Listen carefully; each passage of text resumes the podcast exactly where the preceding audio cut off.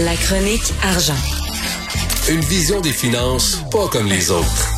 Yves, en France actuellement, Yves Daou, bien sûr, directeur de la section argent du Journal de Montréal, Journal de Québec. En France, actuellement, les tests de dépistage rapide, tu peux acheter ça dans les supermarchés.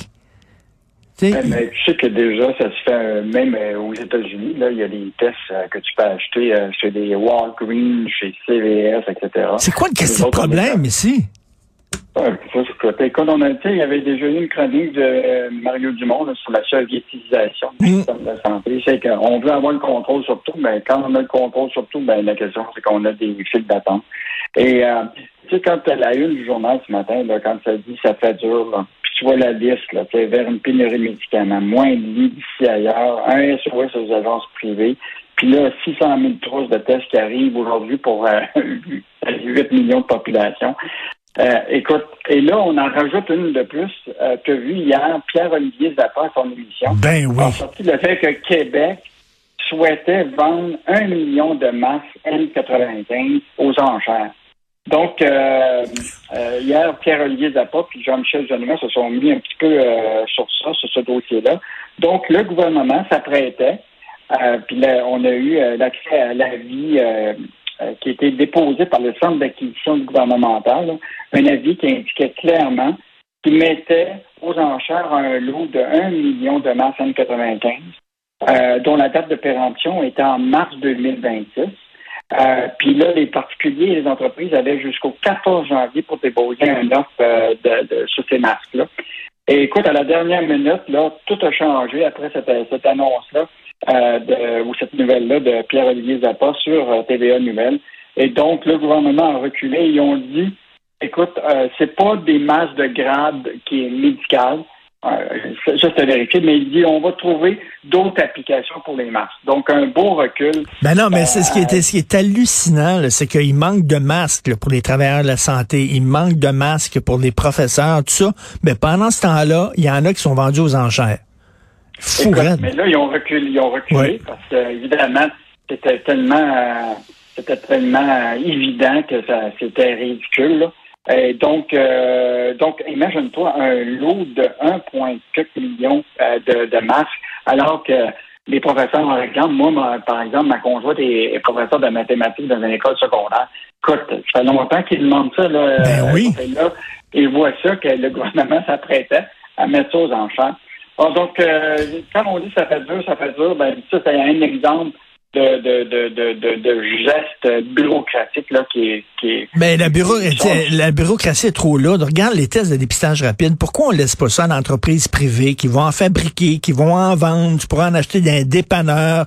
Les tests de grossesse, tu peux acheter ça euh, dans, dans pharmacie, aucun maudit problème. Là, non. Ça va être cinq par mois, puis ça dépend c'est qui, puis il y a des pharmacies qui vont en avoir, puis d'autres qui en auront pas, puis tout ça. Christian, on dirait qu'on est en Union soviétique. Vraiment? Richard, juste te dire, moi, je suis passé chez Jean Coutu euh, hier pour d'autres types de, de, de, services. Puis le pharmacien, là, il y avait quatre boîtes. Puis comme je suis client à Jean Coutu, je lui ai dit, je peux-tu avoir la boîte là-bas, là? Oh, il dit, ben oui, oui, je vais te donner. C'est comme si, tout à coup, c'était devenu ben de, de, l'or. Écoute, peut-être bientôt, on va avoir des batailles chez Jean Coutu pour savoir qui va avoir la non, non, mais, mais le, crime organisé, là, ils viennent de se faire enlever le pot. Là, ils ont perdu les revenus du pot qui se lance là-dedans. Christy Johnny au parc, il va dire Hey, t'attends-tu d'avoir des tests de dépistage? Mais ils vont faire un fric fou. C'est délirant la façon dont le système est conçu. Euh, tu veux nous parler de la SAQ? Ben, en fait, tout est lié, hein, parce que là, de cette on parle que de, de, de, la COVID, puis des, euh, des, du passeport vaccinal, etc. Donc là, euh, tu sais que ça, ça va être vraiment à surveiller, parce que ça va être la première fois, c'est dans un commerce de détail, on va imposer le passeport vaccinal. donc, le 18 janvier prochain, là, à la SAQ et à la SQDC, là, ils vont imposer le passeport vaccinal. Et là, euh, la SAQ a décidé d'équiper euh, chaque succursale de deux appareils euh, de téléphone intelligent pour pouvoir justement vérifier le Vaxcode.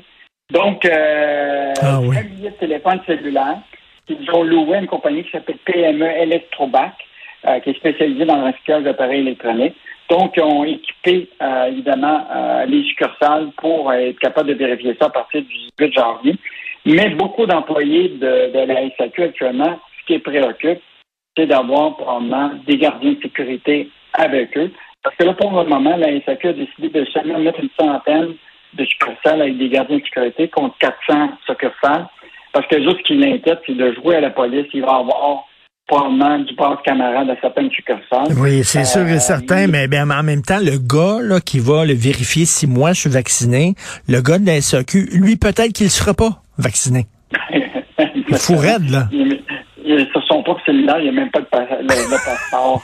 c'est euh, c'est ridicule. Mais c'est quand même euh, le 18 janvier, ça va être à surveiller parce que ça va être la première place là, pour une fois. Là, on sait qu'il y a eu les, les Mm. restaurants, tout ça, mais tu sais, dans le commerce de détail, ça va être le premier exemple là, s'il est possible de pouvoir implanter ça. Euh, donc, euh, à surveiller, mais là, déjà, la SAQ a déjà mis euh, les mesures en place pour, euh, pour ce qui est de la vérification du vaccicode de Virus. là. Écoute, la, la, le su- 18 janvier. la succursale que je fréquente, moi, de la SAQ, je pense qu'ils ont en train, ils sont en train de prévoir le coup parce que, tu sais, quand tu rentres à SAQ, il y a tout le temps quelqu'un qui te donne, euh, qui, qui te donne un chariot, là, qui les lave le chariot puis te le. Le gars, le gars, je pense, il mesure 8 pieds. Il pèse 400 livres. C'est un, c'est un bodyguard, c'est un videur de bar, là, qu'ils ont mis à l'entrée. Et je lui ai dit, oh, vous, vous pratiquez en tabarnouche parce que le 18 janvier, ça va chialer, là. Ils ont mis un taupin, mon gars, là. Il devrait, il devrait prendre les entrepreneurs de gym qui ont rien Oui. à les mettre aux entrées de la SAQ. Et en terminant, une sacrée bonne idée, euh, tu veux parler des travailleurs étrangers temporaires? Écoute, c'était officiel hier. Euh, juste te dire, Richard, que déjà, on avait un programme qui s'appelle le programme des, euh, des travailleurs étrangers temporaires, dans lequel les entreprises euh, de plusieurs industries ne pouvaient aller que jusqu'à 10% Alors, depuis hier, maintenant, ils peuvent augmenter jusqu'à 20% de nos travailleurs qui utilisent euh, des travailleurs étrangers dans leur industrie.